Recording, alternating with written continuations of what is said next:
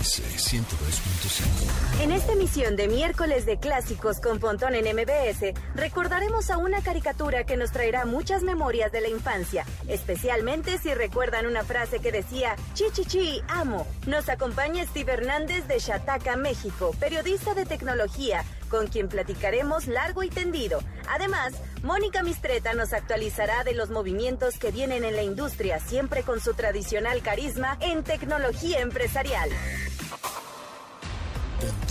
en MBS.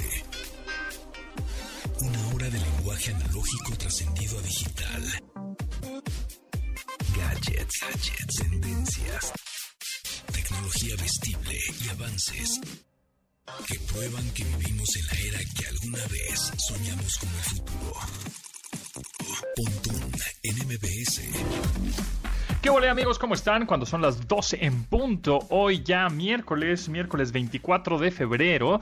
Ah, pues 24 de febrero, Día de la Bandera, pero también hoy hubiera cumplido 66 años Steve Jobs, fundador de Apple.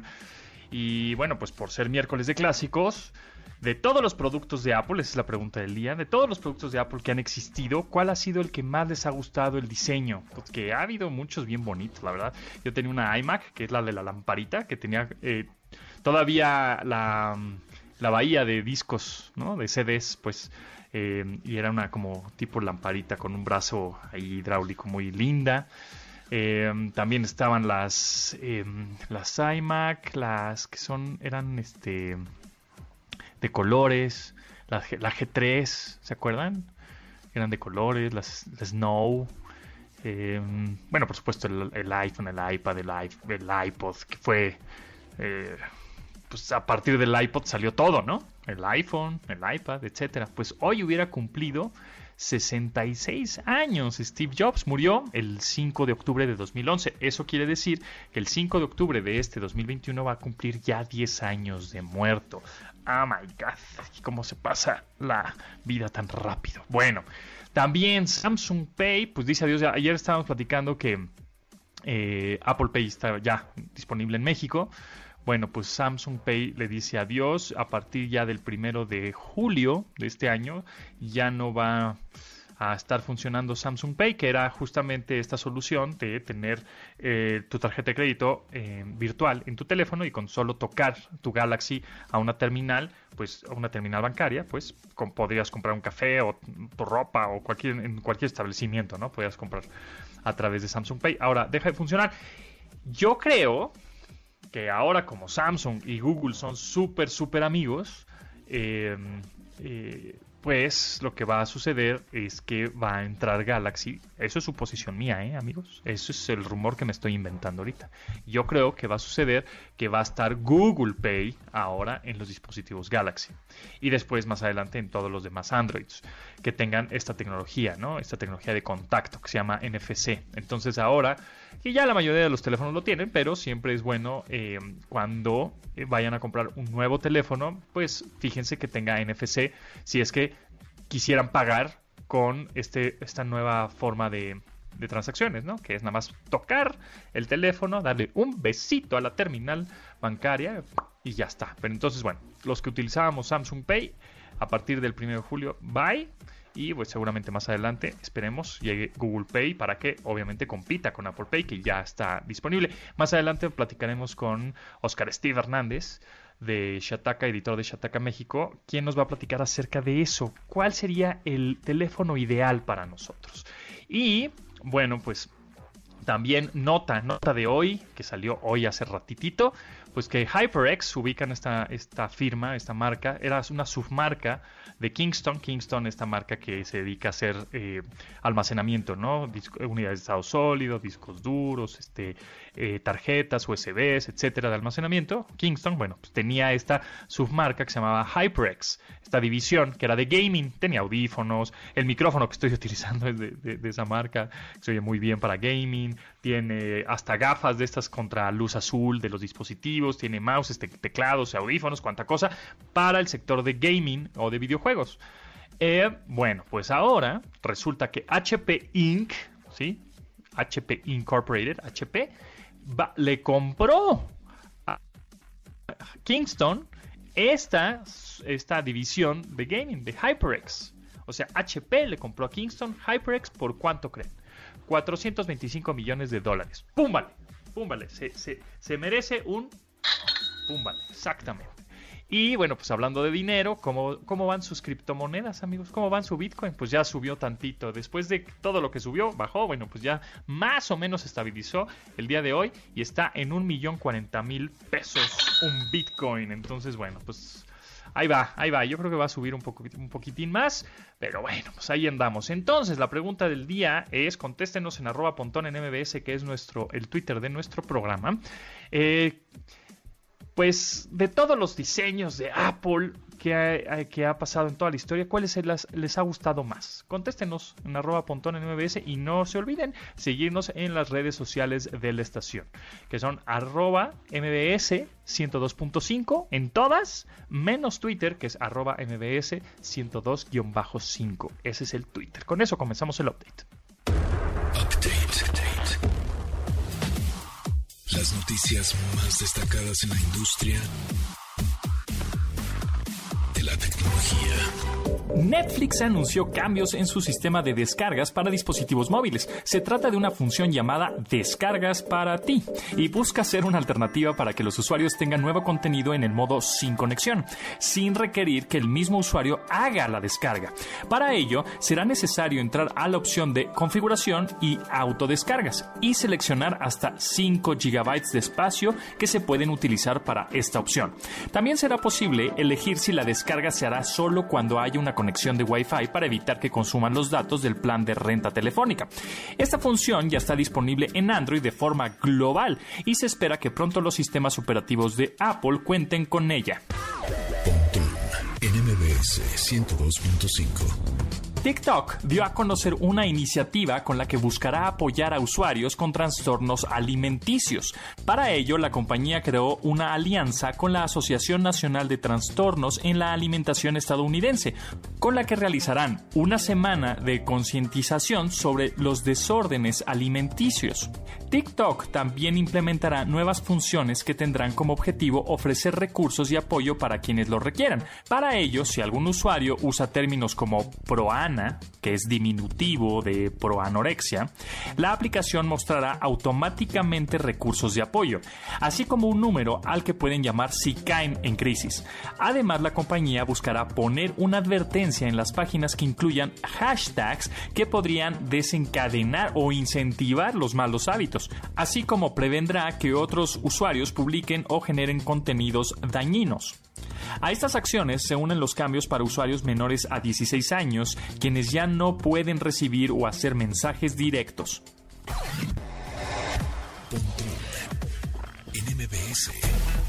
Se cree que Samsung ya trabaja en unos lentes de realidad aumentada. Estos serían los Samsung AR Glasses y los Samsung Glasses Lite, con los que los usuarios podrán hacer tareas en realidad aumentada.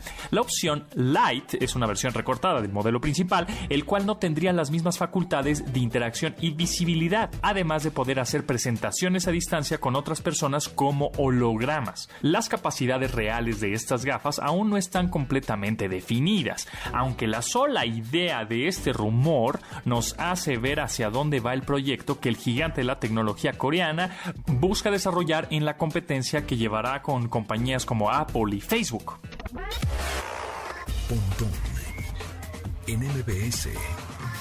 Se reveló el nombre de la segunda tripulante de la misión Inspiration 4 de SpaceX, la cual estará constituida únicamente por civiles. Su nombre es Haley Arsenault, una mujer que padeció cáncer en los huesos de niña y quien se convertirá en la mujer más joven en viajar al espacio cuando ésta despegue a finales de este año.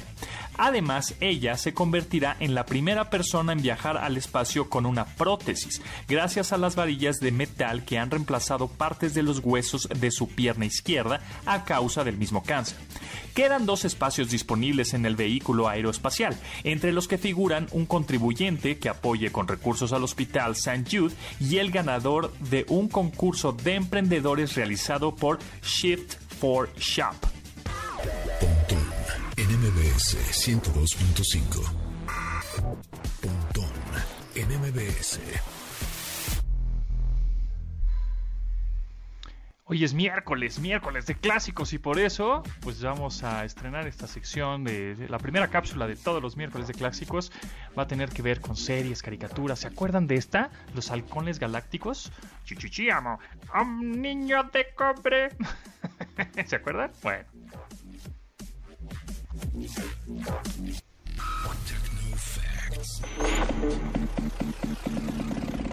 Datos que debes tener almacenados en tu sistema.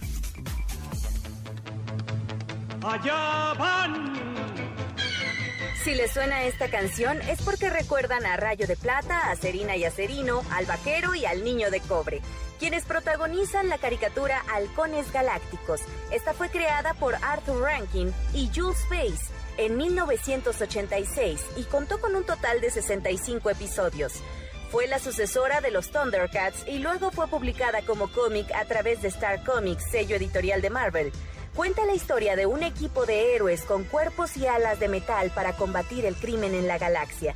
Son reclutados por el Capitán Telescopio, quien tiene la encomienda de vencer a Monstrón, el líder criminal en el limbo que cuenta con el apoyo de una serie de rufianes con habilidades especiales para aterrorizar en el espacio. Los derechos de la serie pertenecen a Warner Bros. por si algún día se llegara a dar alguna versión en live action. en MBS.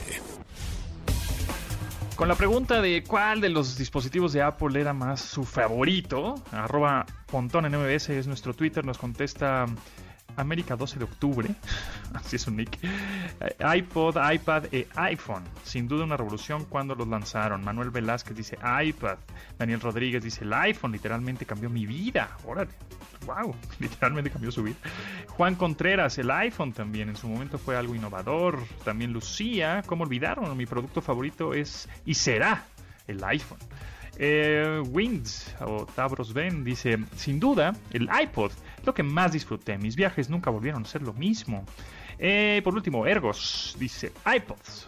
Sin lugar a dudas, nadie lo pudo derrotar, ni Microsoft, Sony con sus periféricos, así como el iPhone, el cual revolucionó el diseño de los celulares. Domina tu vida online. Escucha. Pontón en MBS. Instagram. Arroba. Pontón en MBS.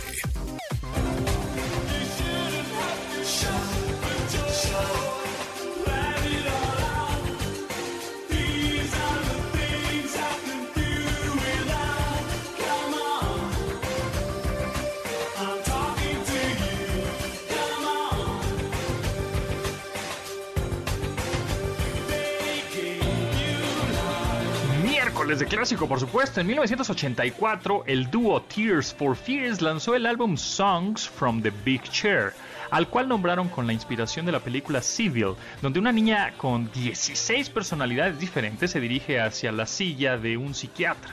Ronald Orzabal, compositor y vocalista del grupo, escribió esta canción inspirado en otro tratamiento psicológico conocido como tratamiento de terapia primal, en el que la gente enfrentaba sus miedos mediante gritos. Esta se convirtió en uno de los grandes éxitos de la mancuerna y alcanzó mucha popularidad en conteos de Estados Unidos, Holanda, Alemania, Suiza, Reino Unido, etc. Tears for Fears, Shout.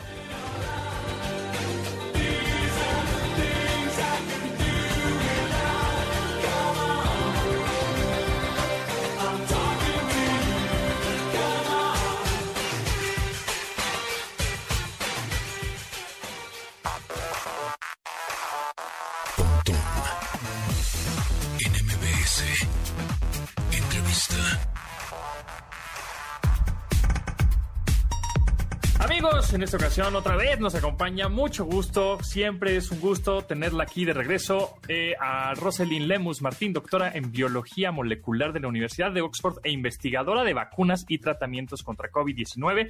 Y bueno, pues le invitamos una vez más, gracias por tu tiempo, porque pues salió esto, la nota de hoy, el breaking news, la de 8, que es esta nueva vacuna de Johnson Johnson que es solo una dosis y que ya no necesita una refrigeración tan extrema como otras. Pero bueno, Rosalind nos va a explicar un poco acerca más de, este, de, esta vacuna que pues nos entusiasma porque además es una dosis, entonces eso es más práctico y más cómodo y todo es mundo feliz. Pero platícanos, y también la FDA dijo que sí, o en dónde está, en dónde estamos parados ahora. Ok, sí, hola, hola, con, mucho gusto, eh, Pontón. Eh, pues mira, aquí donde estamos es, eh, hoy de, hecho se dio la noticia de, eh, de hecho se está evaluando todavía el expediente, pero lo que dijo la FDA es, lo que están evaluando es que sí, la vacuna es totalmente segura y efectiva. Entonces lo que va a pasar es que el viernes se va a reunir ya el comité como tal y se va a hacer el mismo procedimiento como fue con Pfizer y Moderna, incluso igual y se va a televisar, no sé si lo van a televisar como las otras dos, pero se va a dar el, el, el, comité, va, a salir en eh, eh, bueno, la reunión y ellos van a, recomendar si se aprueba o no se aprueba. prácticamente en cuanto ellos recomienden puede ser que el mismo sábado ya esté aprobada esta vacuna. De hecho, ya está la producción, ya está lista para en cuanto se dé la aprobación empezar a salir. De hecho, pues obviamente va a ser el primer país va a ser Estados Unidos eh, porque ya se tienen varias, varias vacunas, varias dosis de esta vacuna comprometidas. Entonces, la ventaja de esta vacuna, como tú lo dices, es que es una sola dosis. Eh, eso es muy bueno. Eh, la eficacia, bueno, algunas personas van a decir es menor, etcétera. La eficacia de, esta vacuna, pues es eh, abajo del 70%, o sea, se, evaluó en diferentes lugares, de hecho ya se evaluó también en Sudáfrica, en Sudáfrica desafortunadamente, bueno, tiene eficacia un poco menor, de, arriba, un poco arriba del 60%, pero eh, esto es para eh, proteger contra una enfermedad severa, ¿no? De, paso de enfermedad moderada a enfermedad severa y para una enfermedad severa si está arriba del 80%, para prevenir una enfermedad severa o la muerte si está arriba del 80%. Bueno, eso es una gran ventaja, o sea, te vacunas este y ya aunque te dé en dado caso que te dé, porque ya estuviste muy expuesto, no sé, al virus o algo, pues no llegas al hospital o no, no te llegas a morir, ¿no? O sea, igual te sientes mal y con un cierto tratamiento pues puedes salir adelante. Entonces, bueno, eso es, eso es una gran ventaja. Y con respecto a la refrigeración, eso también es importante, ¿no? Porque vemos que otras vacunas tienen que estar a menos 70, que bueno, por ahí también leí que, que ya, ya pueden estar como una refrigeración un poco más normal. Y esta, y esta de Johnson Johnson creo que también tiene una refrigeración un poco más este, pues, tradicional en la cual puede aguantar más tiempo en un refrigerador y la distribución pues más sencilla, ¿no? Así es, la distribución más sencilla es, eh, estas vacunas adenovirales, que son AstraZeneca, Johnson Johnson, Sputnik, eh, CanSino, este grupo de, vacunas adenovirales, y todas se guardan de 2 a 6 grados. Esa es la ventaja de estas vacunas, ¿no? que ya se conocían desde antes. La, la, única desventaja de las nuevas es que si se tiene que tener a una temperatura mucho menor, que bueno, Pfizer ya puede guardar a menos 20, ya se está comprobando que puede estar entre menos 25 y menos 15, eh, modernas a menos 20 grados. Entonces no, ya no se va a necesitar una ultracongelación como se esperaba. Eso es una, es una buena noticia. Sí, eso, eso está bueno. Y bueno, y, y, cuando diga la FDA este viernes, bueno, va, cámara, ya está aprobada. A partir de ahí, em, ¿sabes más o menos fechas de cuando podría estar en Estados Unidos, la distribución, o ya sea en Estados Unidos o en, en el mundo? Eh, Sí, eh, bueno, en Estados Unidos incluso yo creo que puede ser en las siguientes semanas, en cuanto se dé la, aprobación. La ventaja también es que COVAX tiene contratos con Johnson Johnson, entonces esta vacuna podría llegar a, países en desarrollo o países que están en el mecanismo COVAX como tal, eh, que de hecho México está en, COVAX, entonces no sé si le va a llegar a México por COVAX, de, de, todas formas México tenía también ahí un eh, fase 3 con Johnson Johnson, entonces podría ser que por ahí también México esté en la lista o que se vaya a hacer algún contrato pero definitivamente son buenas noticias porque está en COVAX, ¿no? Entonces eso va a permitir que otros países tengan acceso también a esta vacuna. Buenísimo. Y por último, Rosalind Lemus Martín, doctora en biología molecular de la Universidad de Oxford e investigadora de vacunas y tratamientos contra el COVID-19, más o menos... Eh, calculando tiempos, vemos que Estados Unidos tiene un ritmo de vacunación rápido, o sea, ya llevan alrededor de unos un poco más de 60 millones de, personas vacunadas. Eh, México estamos ahí medio llegando a los 2 millones con, esfuerzos. Eh, más o menos, ya teniendo todas estas vacunas eh, de todas estas compañías farmacéuticas, ¿calculas que, el ritmo de vacunación en Estados Unidos sea aún más rápido y más o menos qué mes podría tener el 70% vacunados? Y México, por supuesto, que es pues, lo que nos interesa, ¿no? Sí, México, eh, eh, bueno, en México va a tardar todavía varios meses. De hecho, eh, pues con esta velocidad que se está presentando, yo, yo diría que hasta el siguiente año en México. Eh, en Estados Unidos podría ser, y, las personas, eh, los expertos están calculando que podría ser a finales de, de este primer semestre, ¿no? Incluso julio, agosto podría ya tener ya vacunada a un muy, muy buen porcentaje de la población, quizás al 70% para julio o agosto. Bueno, bueno, claro, eso va a ayudar también muchísimo que entre más personas en el mundo estén vacunadas, aunque México no esté tan, tan, tan vacunado, bueno, pues ayudará a que no se contagie ya tanto por viajes, etcétera. Pues muchísimas gracias por tu tiempo, Roselyn Lemos Martín. ¿En dónde te pueden seguir por si tienen alguna duda, pregunta, aclaración? En, mi Twitter, ahí publico eh, muchas cosas. En mi Twitter es a, arroba eh, Lemus Martin, ahí me pueden encontrar. Perfecto, pues muchísimas gracias. Ahorita también lo ponemos en nuestro Twitter para que la sigan y le pregunten cosillas. Muchas gracias, Rosalín, que estés muy bien. Suerte. Con gusto, Pontón. Hasta luego.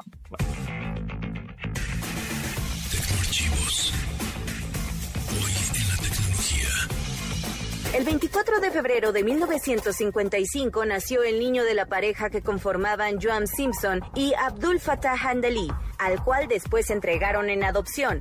Ese niño sería adoptado por Paul y Clara Jobs, quienes le dieron una familia, hogar y educación que eventualmente le convertiría en una de las mentes más innovadoras y relevantes del siglo XX. Steve Jobs, cofundador de Apple, Pixar y Next, habría cumplido 66 años el día de hoy. Entre tantos logros en su carrera, Steve encabezó junto a Steve Wozniak la revolución de las computadoras personales entre los años 70 y 80, además de convertir a Apple en una de las compañías revolucionarias en ámbitos tecnológicos.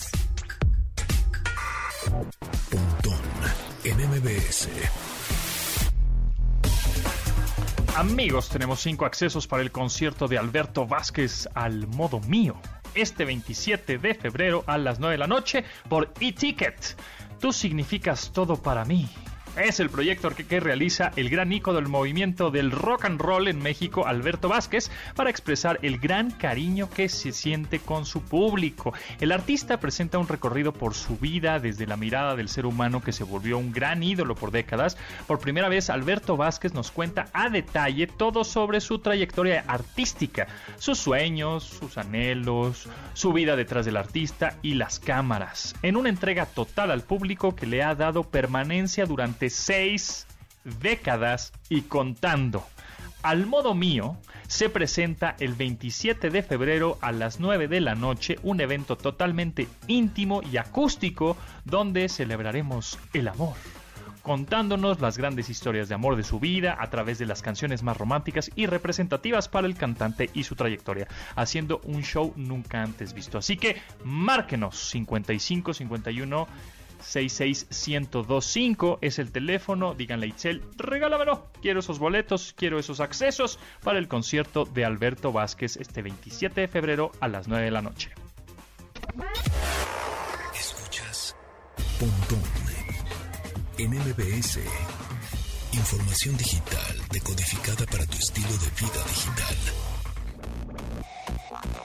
Twitter, arroba Pontón en MBS.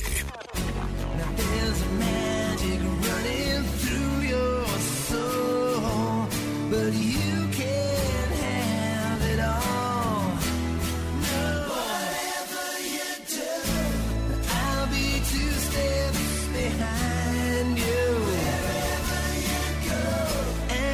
El mayor legado de la agrupación británica Def Leppard apareció en los años 80, no fue hasta la década de los 90 cuando una de sus baladas más emblemáticas pues fue esta canción que fue lanzada cuando una de las caras del sencillo de Make Love Like a Man en 1992, pero fue cuando la incluyeron en la banda sonora de la película Last Action Hero con Arnold Schwarzenegger, que se convirtió en un éxito. Para la adaptación al soundtrack, el arreglista y músico de orquesta Michael Kamen le incluyó un juego ahí de cuerdas que la hizo aún más conmovedora de lo que ya era. Def Leppard, Two Steps Behind.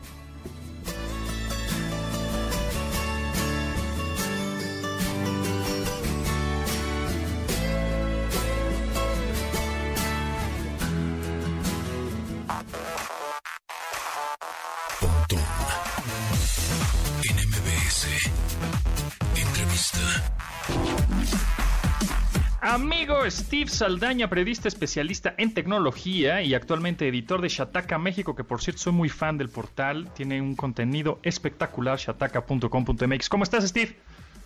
Hola, Pondón, súper encantado de que me hayas invitado. ¿Cómo están? Eh, no, pues a todo dar, qué bueno que aceptaste la invitación y ahora vamos a hablar de cosas interesantes, como es ¿Cuál es el teléfono celular o el smartphone eh, ideal para mí? ¿En qué me debo de fijar? Fíjate que hay ahí afuera una creencia de que entre más, entre más gasta uno, a lo mejor consigue un mejor celular. Y yo creo que sobre todo cuando tenemos que elegir dispositivos electrónicos, uno no tiene que necesariamente gastar absolutamente todo su ahorro romper el cochinito y decir voy a gastar todo lo que tengo para tener el mejor celular, porque cuando se trata de dispositivos electrónicos, en realidad lo que importa es tu consumo, lo que tú necesitas. Y ese es el por qué hay tantos teléfonos allá afuera, ¿no? Porque la verdad es que las experiencias de un teléfono de 5, 10, 30 mil, 50 mil pesos, pues no son las mismas, por supuesto, pero no necesariamente la del 30 mil se va a acoplar mejor a tu estilo de vida que la del teléfono que cuesta 5 mil pesos. Claro, o le sacas el provecho, ¿no? Que tiene ese de 30 mil, el 100% del provecho es nada más si para, lo vas a utilizar para Facebook y para WhatsApp. Dices, ay, pues también, ¿no? Y que se vale, o sea, se vale que la gente que quiere utilizar los teléfonos solamente para redes sociales, pero pues a lo mejor y no quieren gastar tanto y también se vale. Ahora, ¿qué es lo, que se tienen que dar, en lo que tienen que, poner muchísima atención? El ecosistema que ya están utilizando. Porque, por ejemplo, si quieres usar Apple Pay, que ya llegó, ¿no? Claro. Eh, tienes un Apple TV. Claro. O usas Mac. Claro. O de toda la vida tienes un montón de dispositivos de Apple pues a lo mejor tiene todo el sentido del mundo que tu siguiente dispositivo sea un iPhone. Es lo más natural. Pero ojo, eso no quiere decir que, que, no puedas abandonar el ecosistema, ¿no? Solamente que si lo quieres hacer, pues a lo mejor tiene que ser algo deliberado, pues que ya hayas elegido, me voy a mudar a otro lado y entonces pues por eso mi próximo dispositivo pues no va a ser un iPhone. Si esa decisión no la has tomado, pues entonces adelante, vas con el iPhone, ¿no? El nuevecito el del año pasado, yo qué sé, o sea, va, va a cumplir con tus requerimientos de ecosistema. Totalmente de acuerdo. Pero también vemos que hay un montón de Androids, ¿no? Hay un montón de, dispositivos con este sistema operativo de Google desde los 1500 pesos prácticamente hasta los 50 mil que podrían ser los estos eh, teléfonos con pantalla flexible, ¿no? Ándale, los plegables, esa es otra, ¿no? Y la de los plegables, la verdad es que como que la industria no se ha terminado de decidir de si estamos ante una moda pasajera o si estamos viendo como apenas los primeritos modelos de lo que a lo mejor va a ser nuestros teléfonos cotidianos dentro de 10 años. Y tenemos teléfonos de, de, estos plegables, a lo mejor la gente no los conoce, pero son estos que se doblan, ¿no? Que pueden doblarse como un folder y desdoblarse como folder, donde el teléfono que te resulta después de desdoblarse es más ancho o bien pueden ser de los otros, de los teléfonos que se doblan y cuando los, los, los expandes se vuelven más larguitos, como por ejemplo muchos que teníamos a inicios de los 2000, no sé si te acuerdas, Ponto. Sí, totalmente, de flip, ¿no? les llamaban de flip o de clamshell. Este, por ahí también estamos viendo conceptos y algunos prototipos de teléfonos de pantalla enrollable yo creo, que, yo creo que ese tipo de teléfonos pues van a coexistir, ¿no? O sea, se irán, tendrán su mercado, no es que vayan a, a, llegar para, para, eliminar a los teléfonos tradicionales que tenemos, pero, pero ahora, ¿en qué me fijo si voy a utilizar, no sé, soy un usuario, sí, Facebook, sí, WhatsApp, sí, Instagram, o sea, redes sociales en general, eh, quiero que me escuchen bien en mis llamadas y con una buena cámara, por lo menos que me tome unas buenas selfies o este tipo de cámaras que son familiares o más medio de turísticos, ¿no? Tampoco, tampoco voy a crear super contenidos porque a eso me dedico, sino quiero algo, pues, así tranquilón y que no me... Exacto, y no me dé un sablazo en la cartera. Fíjate que esa es otra también, ¿no? Pensamos que el teléfono con más cámaras es el mejor. Y no necesariamente. Aquí otra vez, depende del uso que le vayas a dar, pero yo recomendaría que cuando vayan a elegir un teléfono se fijen en, la cantidad de, lentes que tienen, pero sobre todo en la variedad, porque la idea de meter varios lentes a un teléfono es que tengas versatilidad. Y a lo mejor la gente que no está familiarizada con la fotografía, pues no tiene mucha idea, pero pues por ejemplo están los, los, los telefotos que te sirven para tomar fotos de lejos y que no tengas que no tengas pérdida de calidad. Están también los grandes angulares en donde vas a poder meter más cosas en tu foto, ¿no? Entonces, yo diría que más allá de los megapíxeles, porque también está esta creencia de que a más megapíxeles mejor y a más cámaras mejor, yo en lo que me fijo es en la versatilidad. Y si puedo tener, por ejemplo, si son cuatro lentes, que a lo mejor uno por supuesto es el principal, pero que uno sea un telefoto que para mí importa mucho, pero a lo mejor otro sea un, un gran angular. Y si se puede algún otro, que eso lo suelen incorporar mucho, un macro, por ejemplo, para tomar fotos que sean de cosas muy chiquititas o también algún otro que eso suelen ser sensores para detectar profundidad y esos te ayudan mucho para cuando tienes que hacer eh, toma de retrato. Y entonces puedes ubicar el foto el, el, teléfono puede ubicar rápidamente qué es la persona y qué es el fondo. Y entonces te aplican estos efectitos muy bonitos de bokeh en donde lo de atrás pues sale desenfocado chequen sobre todo en la versatilidad de las cámaras del teléfono al que ya le echaron ojo. Ahora, ¿en qué me fijo con respecto a la, memoria? Porque de pronto es un poco confuso. No, que este tiene 3 en RAM, que este tiene 4, que 6, que 12 en memoria RAM y otros que tienen 128 de almacenamiento, pero no puedo expandirlo. ¿no? Porque luego vemos que tiene, ah, esta cámara es 8K y puedes tomar unos videos espectaculares, pero no tienes dónde almacenarlo. O sea, se te acaba la memoria rapidísimo porque obviamente pesa más el video, en tanta calidad y no tienes manera de expandir más la memoria. Entonces, eh, ¿cuál sería como un, término medio que digas, funciona bien el RAM para que no se me pacheque ahí el teléfono, este, eh, o de almacenamiento? o, yo que no me pacheque yo y como que estoy ¿dónde, ¿Dónde era? ¿Dónde le teléfono? ¿Por qué ya no le puedo meter cosas? A ver, RAM y almacenamiento. El tema es espinoso, sobre todo en el asunto de la RAM, porque andar midiendo la cantidad de demanda que tienen los procesos del teléfono según cada proceso, pues, está dificilísimo, la neta, ¿no? O sea, hay ingenieros que por supuesto le gustan, ¿no? Aficionados de la tecnología que le andan midiendo cuántos bytes ahí se van de tu memoria RAM en cada cosa, ¿no? Pero la verdad es que para un usuario promedio, sin una demanda específica, por ejemplo, de videojuegos o tareas muy, muy, muy, muy pesadas, un teléfono que tiene 4 GB de RAM se desenvuelve bastante bien. Y esos son esencialmente todos los de la gama media, ¿eh? Eso es algo increíble de, por ejemplo, lo que ha pasado en la gama media en los últimos 3, 4 años. Hace 3, 4 años los teléfonos de 4 GB de, de RAM en ese rango de precios como entre 4, 5, 6, hasta 9 mil, 10 mil pesos, no había tantos con esta capacidad como los hay ahora. Ahorita, incluso en ese precio, pues tampoco es tan difícil encontrar algunos que a, incluso sean de 6 o hasta 8 gigabytes de RAM y ahí sí tienes un maquinón, ¿eh? O sea, ahí sí no vas a tener problemas. Y lo otro es el almacenamiento. Hay usuarios que a lo mejor les gusta un montón andar haciendo sus backups y que sus respaldos cada mes y a lo mejor pues no, no se preocupan demasiado porque son muy ordenados. Pero pues la neta es que la gran mayoría de nosotros no somos así. La gran mayoría necesitamos un teléfono que, que, sea grande, grande, porque a lo mejor no tenemos tantas cuentas para andar respaldando en la nube. Y ahí yo recomendaría de 64 gigabytes, yo creo que le puede, le puede servir a la gran mayoría de la gente, pero si se encuentran con alguno que tenga los 128 gigabytes y ustedes no son unos profesionales que van a andar tomando video a 8K, ese les va más que suficiente.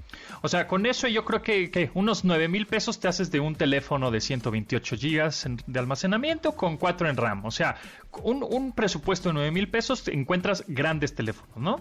Eh, claro. Oye, aparte está el asunto de la batería. Ah, eso, claro yo, yo, he visto mucha gente que se confunde con el asunto de la batería porque siempre hablamos de mil amperes y siempre hablamos como de mil, dos mil, tres mil, cuatro mil, eso qué, qué significa, ¿no? Exacto. Eh, mira, aquí lo que pasa es, la pregunta que te tienes que responder es, ¿cuántos días quieres que te dure tu celular? La batería. Pues por lo menos uno, por lo menos. Por lo menos. Eso es lo que queremos todos, ¿no? Ojalá que, nos dure uno cuando menos y no andes cargando con tu power bank. A ver, Steve, ahorita tu celular, ¿cuánto porcentaje de batería tiene? No importa si nunca has escuchado un podcast o si eres un podcaster profesional. Únete a la comunidad Himalaya. Radio en vivo. Radio en vivo. Contenidos originales y experiencias diseñadas solo para ti. Solo para ti. Solo para ti. Himalaya. Descarga gratis la app. A ver, chécale, Mi celular tiene, híjole, vas a decir que estoy mintiendo, pero no es cierto. 91% tengo en mi batería. Bárbaro, el mío tiene 35. y, no me, y juro que no me desperté hace 10 minutos, ¿eh? lo juro. y, son las 12.40 del día, pero bueno. Entonces, sí, la batería es importante. ¿Cómo, qué, qué, qué tranza con la batería? O sea... A ver, la batería.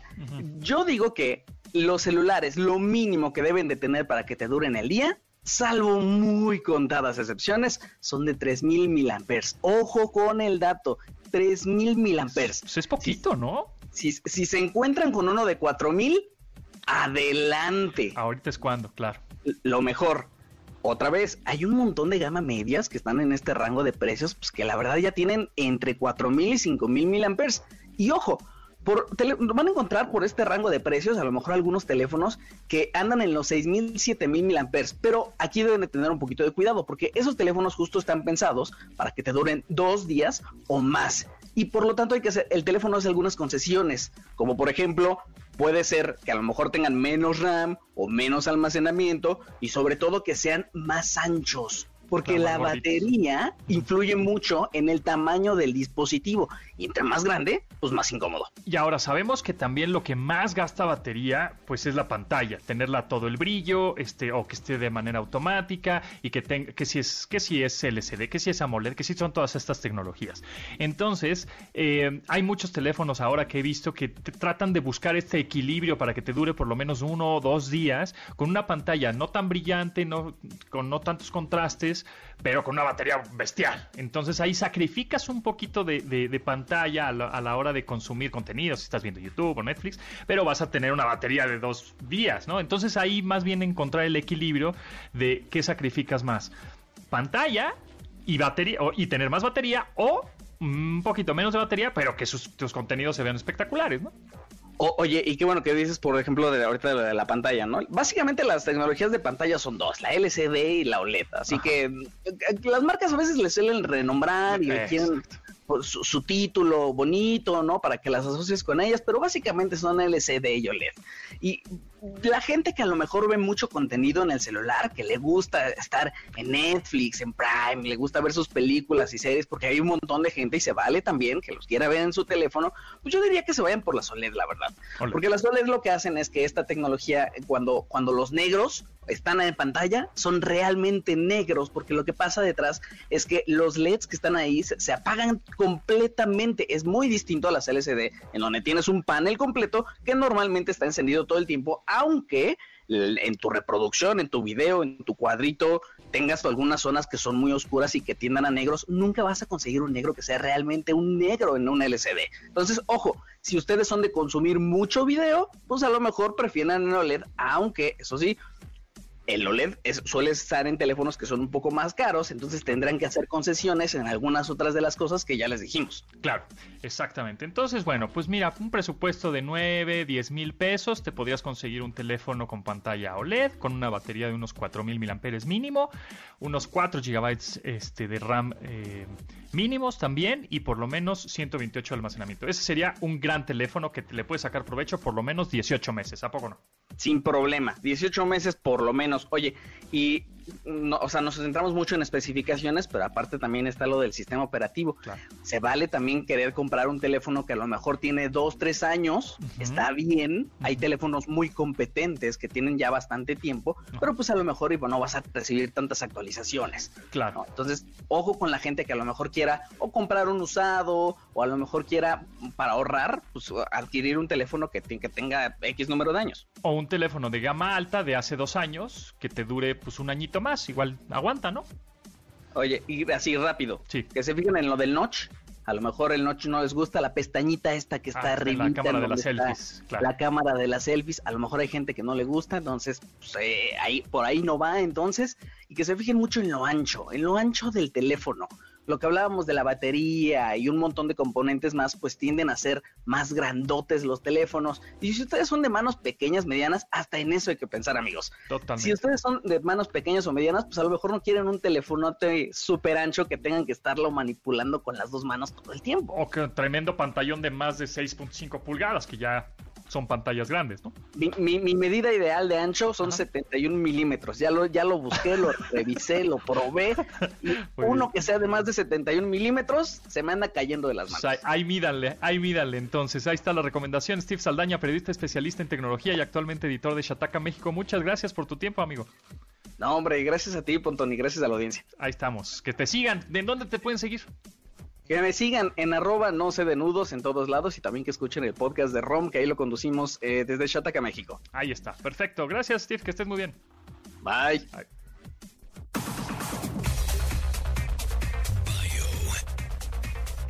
El personaje de la semana. El Chivo Lubeski ha hecho fotografía espectacular para cintas de mucho renombre como El Renacido, Gravity o Birdman, y cualquier director quisiera trabajar con él. Sin embargo, los inicios de su carrera fueron un poco diferentes. A continuación les compartiremos algunos hechos curiosos en los inicios de la trayectoria de este formidable fotógrafo. Emanuel Lubeski conoció a Alfonso Cuarón en el Centro Universitario de Estudios Cinematográficos CUEC, en la Universidad Nacional Autónoma de México.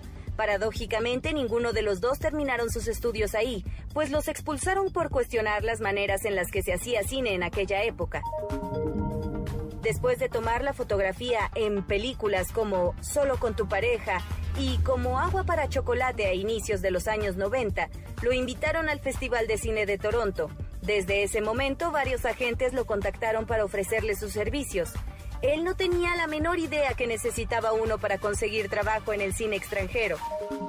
Fue en ese mismo festival donde conoció a la actriz Jean Triplehorn, quien había visto su trabajo en Como agua para chocolate y lo recomendó para que hiciera la película que dirigía Ben Stiller, Reality Bites. Aunque Lubeski no hablaba bien inglés en aquel entonces, ambos creyeron que haría un buen trabajo, y así fue como hizo su primer proyecto en Hollywood. Aprovecha la tecnología que tenemos en nuestras manos. Escuchas a Pontón en MBS. Síguenos en Instagram. Instagram como arroba Pontón en MBS. Y manda tus mensajes de voz. Here is the goal. Back with the bass, pajamas live in effect, and I don't waste time. Mic with a dope rhyme, jump to the rhythm, jump, jump to the rhythm, jump.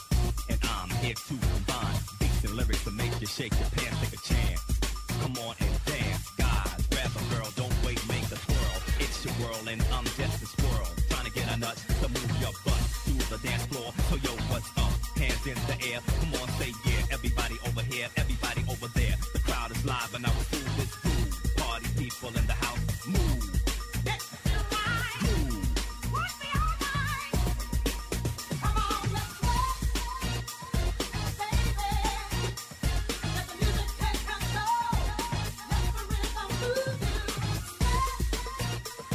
El combo de productores CC Music Factory lanzó el sencillo Gonna Make You Sweat en 1991 y es lo que escuchamos ahora. Es miércoles de clásicos.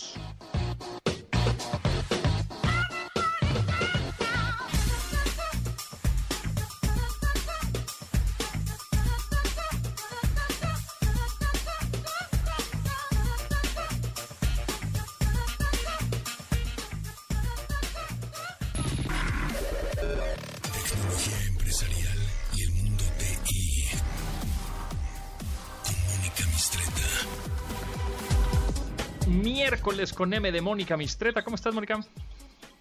Muy bien, Pontón, ¿y tú? Todo bien, arroba Monicami en Twitter. Platícanos, ¿qué nos vamos a inventar hoy? Pues nos vamos a inventar un nuevo término. Venga. Es la suferencia de usuario. Ah, Caracas, Venezuela. ¿Qué es eso? Ya nos pusimos muy creativos. La su- suferencia, suferencia, Suferencia de usuario. suferencia de usuario. Venga. No es la experiencia, es la suferencia O sea, de sufrir. de sufrir. Ah. Mira, en italiano se, di- se dice, de hecho, sofferenza.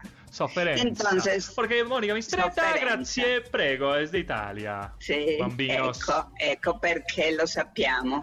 Entonces, la sofferenza es la suferencia de usuario, porque de verdad que uno hace cada, cada ah, berrinche, que, que de verdad los usuarios podemos salir traumatizados de esas, de, de- de esas páginas web que es- no saben cómo responderle a las personas. A ver, pero eh, ¿a qué te refieres? ¿A la, a, la, a la UX? O sea, la interfaz de usuario que tienen los sistemas operativos y, los la softwares. UX. La UX. Es, mira, vamos a concentrarnos en las páginas web, Ajá. sobre todo de e-commerce, Ajá.